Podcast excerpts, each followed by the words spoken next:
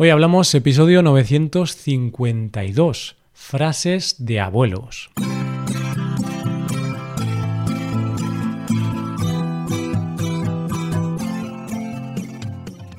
Bienvenidos a Hoy Hablamos, el podcast para aprender español cada día. Hoy es viernes y os presento dos episodios. En el episodio premium de hoy vuelve Rebeca al podcast el día de hoy vamos a hablar sobre nuestras últimas experiencias culinarias, puesto que últimamente hemos probado algunas comidas de diferentes países. Si quieres escuchar esa conversación entre Rebeca y yo, hazte suscriptor premium en hoyhablamos.com. Por otro lado, como la semana pasada hablamos de jerga juvenil, en este episodio del podcast diario, Paco y yo nos juntamos para hablar sobre cosas típicas que dicen nuestros abuelos. Hoy hablamos de frases típicas de abuelos.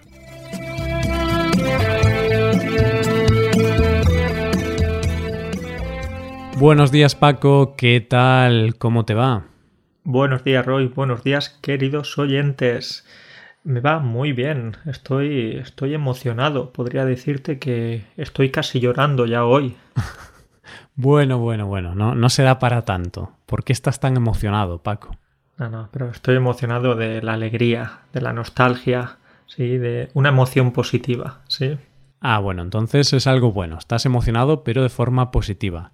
Supongo que es por el tema que vamos a tratar hoy, porque es un tema bonito. Es un tema bonito, no sé si a ti también te lo parece, pero creo que después de estos minutos de grabación nos vamos a poner a llorar y quizás nuestros, nuestros oyentes, nuestros estudiantes también. Claro, porque hoy vamos a recordar a nuestros abuelos. Esas frases que, que decían o que dicen, porque claro, algunos ya han fallecido, otros todavía, todavía viven, entonces dicen o decían estas frases muy típicas y son frases que yo creo que, que casi todos los abuelos en España dicen. Es que, Roy, ya sabes que los abuelos españoles son muy especiales. Sí. Hmm, está claro. Y no solo por esas frases que, que, nos dejan, esas frases que nos hacen gracia, la verdad, sino también porque mm, son personas importantes, ¿no, Paco? En España los abuelos son importantes para el núcleo familiar, para la familia. Evidentemente, los abuelos son importantes en todo el mundo, en todos los países, pero nosotros lo que conocemos eh, pues es evidentemente esto de los abuelos españoles mm. y tiene una importancia vital porque se encargan, por ejemplo, de cuidar a los nietos o también de ayudar económicamente a sus hijos, a sus nietos, ¿sí? Así que son unos miembros muy cercanos al resto de la familia. Mm, exactamente. Y bueno, por ejemplo, has dicho lo de que cuidan a los nietos, es decir, eh, nos ahorramos la guardería, o sea, es algo muy positivo. Cuando tenemos hijos, llamamos a, los abuelos, ¿no? A nuestros padres y, y, ya está, y ellos se encargan. Nosotros todavía no tenemos hijos, Paco, así que no, no hemos podido usar a nuestros padres, pero si en el futuro tenemos hijos, pues ahí estarán para, para cuidarlos pero estoy pensando que los españoles somos unos sinvergüenzas. Es decir, eh, los abuelos ya han criado a sus propios hijos y después, cuando nacen los nietos, también tienen que cuidar a los nietos. Es decir, no tienen ninguna opción. Pues sí, pero aún así, por ejemplo, en relación a esto, eh, hablaba con, con un señor de, creo que tenía 60 años cuando yo hablé con él, era un compañero de trabajo, y me decía que la vida es como un círculo, es decir, naces, creces, luego tienes una familia generalmente, después tienes hijos, cuidas de tus hijos y después de un tiempo tus hijos se marchan y te vuelves a quedar solo. Pero después tus hijos tienen hijos y ahí vuelve otra vez, porque vuelves a tener que cuidar de otros niños, que no son tus hijos, pero son tus nietos y al final mmm, vas a tener que hacer más o menos lo mismo que hacías antes. Lo mismo, lo que pasa es que los abuelos ya no tienen tanta energía como antes generalmente. Entonces, algunas veces no es tan bonito como parece, pero por supuesto sí que tiene esa parte positiva porque los abuelos pues no están solos, tienen esa mm. energía, esa vitalidad de los niños y al revés, los niños pueden aprender mucho de los abuelos y pueden tener ese cariño y ese amor. Y pueden escuchar frases como las que vamos a, a presentar ahora, ¿no? Pueden escuchar estas famosas frases de abuelos españoles. Sí, si ninguno de tus abuelos te ha dicho algo de esto, eso significa que no eran tus abuelos, que eran tus tíos o que eran tus primos o algo así. Era tu padre, que simplemente parecía un poco viejo, pero... pero no era tu abuelo. Pues sí, pues sí, porque al final son frases que, que todos dicen porque sobre todo están relacionadas con, con el cambio generacional o con la posición que tiene un abuelo dentro de la familia. Y yo creo que tú y yo, Paco, cuando seamos abuelos, también diremos frases. No serán estas, pero serán frases similares. Entonces, empecemos, Paco. Por ejemplo, una frase que yo escuchaba mucho a mi abuelo era sobre la música. Y él decía que, la música de ahora es una mierda. La música de ahora es solo ruido, no hay ninguna melodía y la música de antes era mucho mejor y no te da ningún argumento más. Simplemente te decía que era mucho mejor. No te hablaba del género, del estilo, de, nada. Claro, es que mm, ahora vamos a ver que las frases de los abuelos están muy relacionadas con lo de antes era mucho mejor. Esta es la premisa de los abuelos y realmente es la premisa de todas las generaciones. Siempre una generación siempre critica a la anterior y siempre dice, ah, lo que escucháis ahora no vale para nada, lo de antes era mucho mejor. Exacto. Por ejemplo, nuestros abuelos seguro que nos han dicho algunas veces esto de que yo cuando era pequeño solo necesitaba un palo o un balón para jugar. Sí, no, ellos no necesitaban nada más, tenían su imaginación. Hmm, exactamente. O con la comida, por ejemplo. Eh, la fruta de ahora no sabe a nada. Esa es otra frase típica de un abuelo. O con el pan también. Eh, es algo también muy característico porque el pan es algo muy de España, es algo que mm, antes era crucial para la supervivencia de, las familias porque había mucha pobreza y el pan era un alimento básico. Y como el pan de ahora no está elaborado de forma tan artesanal como el de antes, pues los abuelos suelen decir esto, ¿no? Que el pan de ahora no sabe como el de antes. Eso es, me ha gustado lo que has dicho antes acerca de la fruta, porque mi abuela siempre me repetía lo mismo, decía, este tomate no sabe a nada, no tiene ningún sabor, esto es un desastre, ¿sí? Y por suerte ellos tenían, tenían un pequeño huerto, entonces podían tener algunas hortalizas, algunas frutas, pero cuando tenían que ir a la tienda, es verdad que ella notaba la diferencia. Pues sí, y a ver, sí que es cierto que cuando tomas una fruta de un árbol, ¿no? De un árbol que tienes en tu, en tu jardín, en tu huerta, sí que notas que es un sabor diferente. O al menos en mi caso personal, yo cuando cojo una manzana de las que tiene mi madre, por ejemplo, en su casa, tiene un manzano y sí que noto que el sabor es diferente. Curiosamente, Paco, a mí me gustan más las manzanas de la frutería. Pero bueno, no se lo digas a mi madre, ¿vale? Este es un secreto entre nosotros. Y también hay que decir que las manzanas del manzano seguro que son un poquito más feas o tienen mm. un color menos, menos agradable, pero puedes notar ese sabor un poquito distinto. Sí, en mi caso yo lo noto como más ácido, por eso no me acaba de convencer. Pero bueno, ahí, ahí queda. ¿Y qué más? ¿Qué más? Eh, por ejemplo, ya que hablamos de manzanos y de frutales y todo esto, a los abuelos les pasa algo y es que cuando van por la calle, por ejemplo, y ven un edificio, un centro comercial o, alguna construcción, pues ellos se acuerdan de que antes ahí no estaba eso. Antes todo esto era campo. Esta es otra frase muy típica. Antes todo esto era campo, nieto.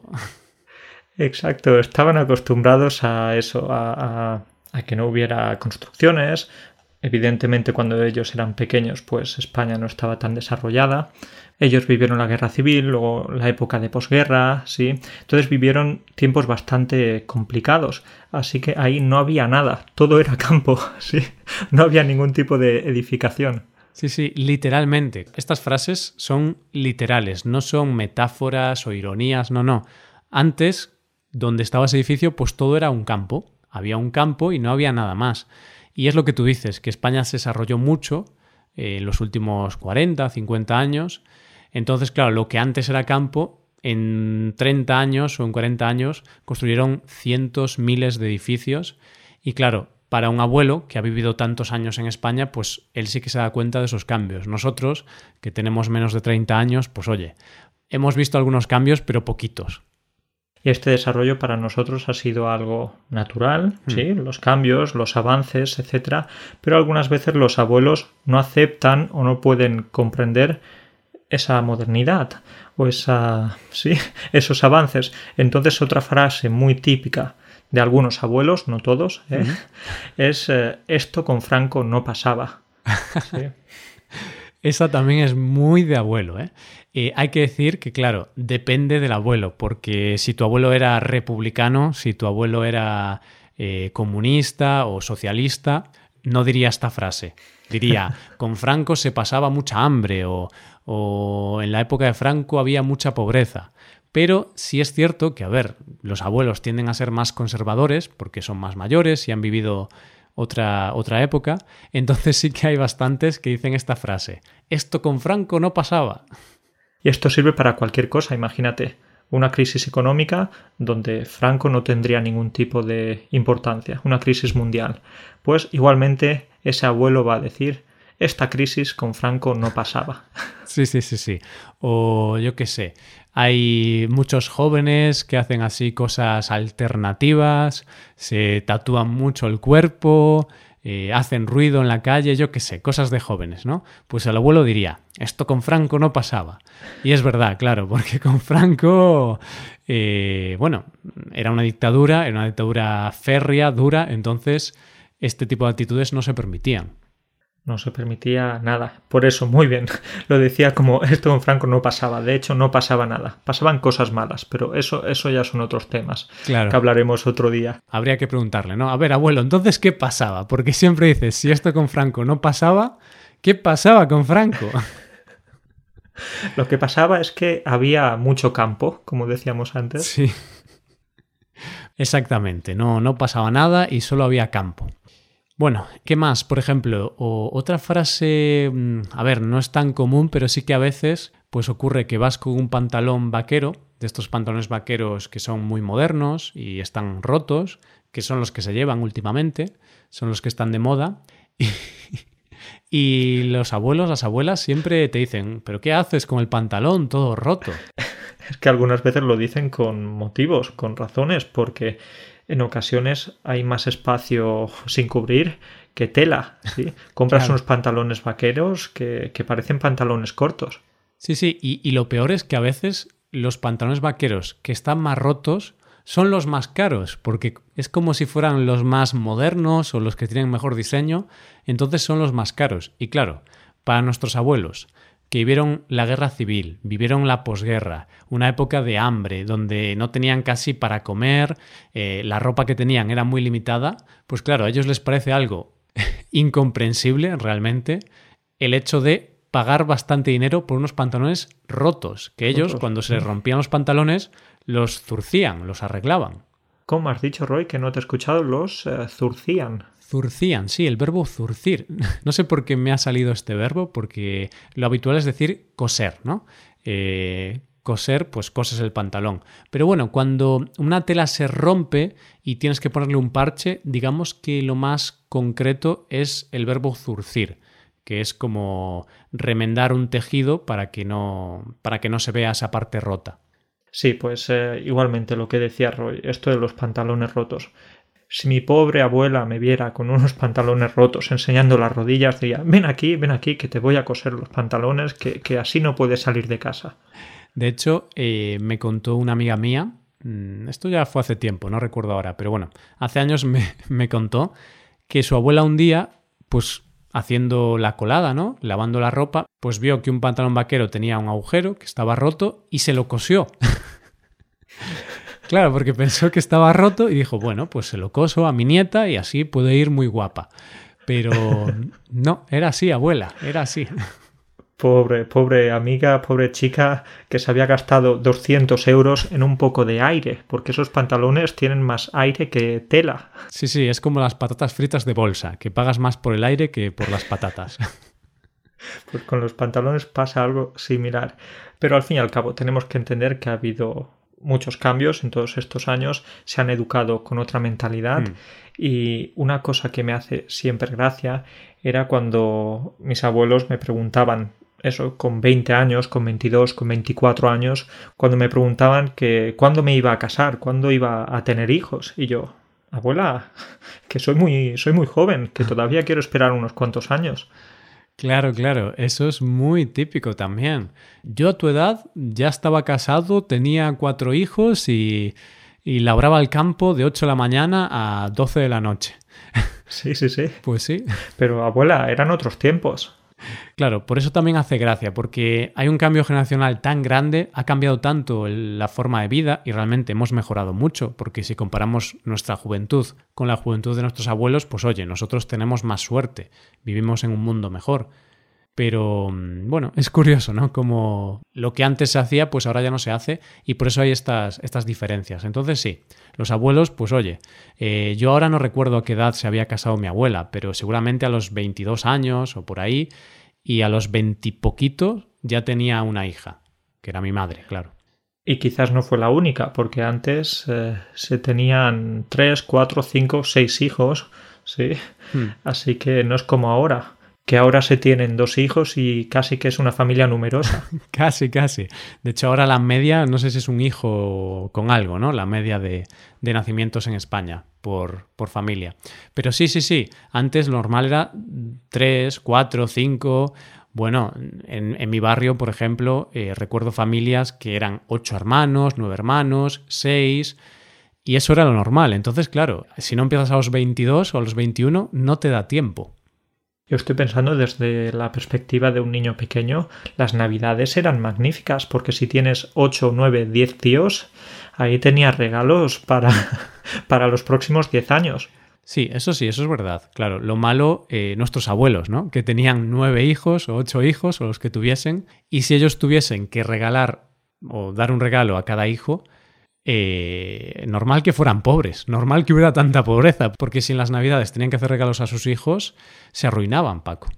Por eso antes los regalos eran como un palo, un palo para jugar, o un trozo de pan, o una manzana. Sí, sí, o directamente no había regalos, porque entre la pobreza y el que tienes muchos hijos, pues es imposible darle un regalo a, cada hijo. Bueno, pues relacionado con esto, también me, me acabo de acordar ahora el tema del dinero, ¿no? Antes en España teníamos pesetas. Luego en el 2002, creo, 2003, se cambió la moneda y se introdujo el euro. Pero durante muchos años tuvimos pesetas y nuestros abuelos se criaron y, bueno, casi toda su vida fue en pesetas. Por eso ahora también muchos abuelos cuando hablan de, dinero todavía hablan en pesetas. Por ejemplo, eh, cuando mi abuela dice, eh, este piso me costó tanto dinero, ella no dice me costó 100.000 euros o 200.000 euros. No, no. Ella dice me costó 20 millones. ¿Y tú 20 millones? ¿20 millones de qué? ¿20 millones de euros? Porque claro, tú cuando se hizo el cambio de moneda, pues tendrías 10, 12 sí, sí, sí, muy años, algo así. Claro, nosotros somos ya del euro. Entonces, cuando alguien dice millones, tú piensas en millones de euros. Entonces, mi abuela me dice, este piso me costó 20 millones. Y yo, abuela, te han estafado, porque este piso no vale 20 millones.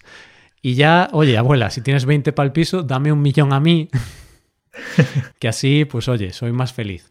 Pero bueno, eh, eran 20 millones de pesetas, claro, que un millón de pesetas son 6.000 euros al cambio.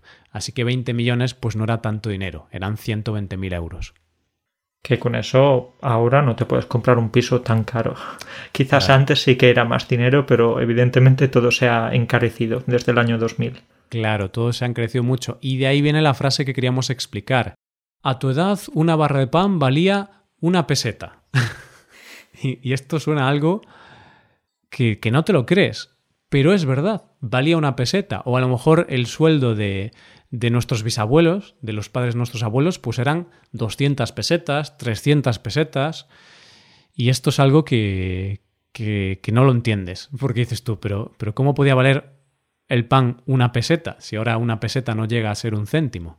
Es quizás que por este motivo, Roy, muchos abuelos tengan esa conciencia tan fuerte acerca del dinero, sí, porque como decíamos, como antes no tenían tanto, eran otras, eh, eran otros años de pobreza. Mm y lo que hemos explicado antes, así que ahora tienen una conciencia increíble. Cuentan hasta el último céntimo, lo cual es fantástico, y por ejemplo cuando tu abuelo o tu abuela te da un poquito de dinero, es como algo así como tráfico de dinero, porque recuerdo que mi abuela cada vez que me daba algunos euros, me lo daba a escondidas, de manera oculta, para que mi abuelo no, para que mi abuelo no viese ese traspaso de dinero. Era algo así muy oculto. No sé si también era lo mismo contigo. Conmigo mm, puede ser. Yo, a mí lo que me ocurría más no era que lo ocultase de mi abuelo, sino que lo ocultaba de mis padres. Como que a mi abuela le gustaba darme el dinero, a mí y a mi hermano, pero que no se enteraran nuestros padres. No sé por qué, pero es algo curioso. Es como, toma, toma toma Roy, eh, toma este dinero, pero no le digas nada a tus padres. ¿eh? Yo se lo decía, claro. lo siento, abuela. Nuestras abuelas eran como Pablo Escobar ahí, ¿no? Con el tráfico. Con tráfico, en este caso, tráfico de dinero, no de mercancías, no de droga. Pero lo mismo en mi caso. Entonces, toma, aquí tienes cinco euros, pero no se lo digas a tu abuelo. Hmm. Y yo luego pensando, ¿Y qué pasa? Si lo sabe mi abuelo, no se va a enfadar, no pasa nada. Claro, pero es que sí que es cierto que antes con el dinero, pues había muchas cosas, ¿no? Muchos temas, eh, se gestionaba el dinero de otra forma, lo tenían debajo del colchón o, cosas así. Bueno, yo creo que algún día podemos hablar más de los abuelos, de sus hábitos y de sus formas de actuar, porque es muy interesante ver cómo, cómo ha cambiado tanto y cómo hemos cambiado tanto en tan solo 70, 80 años. Sí, es súper curioso.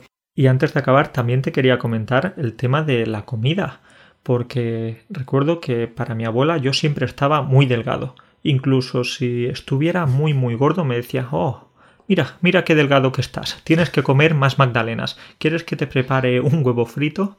Era algo exagerado, nunca era suficiente. Sí, sí, sí, sí. Y esto otra vez está relacionado con el el tema de que vivieron mucha pobreza. Entonces, en su experiencia, antes no comían suficiente. Entonces ahora siguen con ese hábito de tienes que comer más, tienes que comer más, cuando realmente ahora ese es nuestro problema, que comemos demasiado. Pero claro, antes su problema era distinto, es que no tenían para comer. Por eso tienen ese hábito de, de ofrecerte comida, los huevos, los huevos fritos es muy típico porque también el tener gallinas en casa también es muy típico de abuelos, de abuelos que viven en pueblos, claro.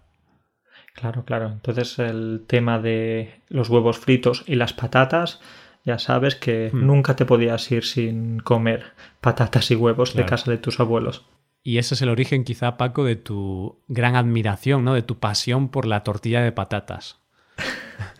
Bueno, bueno, eh, buena observación, Roy, no había pensado en esto. Es cierto que este era el plato principal en casa de mis abuelos, quizás por eso he transformado esta pasión por los huevos y las patatas hacia mi ya famosa tortilla de patatas. Tiene sentido, tiene sentido. Bueno, pues Paco, ¿qué te parece si dejamos aquí el episodio? Por supuesto, yo creo que otro día podemos reunirnos y, volver a hablar de, otras cosas porque nos dejamos muchas frases en el tintero, hay muchas más cosas de las que se podrían hablar porque los abuelos, bueno, eso da para, para un máster, podrían hacer un máster sobre abuelos en la universidad. Podrían hacer no solo uno, dos, dos también, Una dos Sí, entonces este es nuestro pequeño homenaje para ellos. Perfecto. Pues nada, Paco, muchas gracias. Nos vemos la semana que viene. Cuídate mucho. Nada. Cuídate mucho, Roy. Un abrazo a todos. Chao.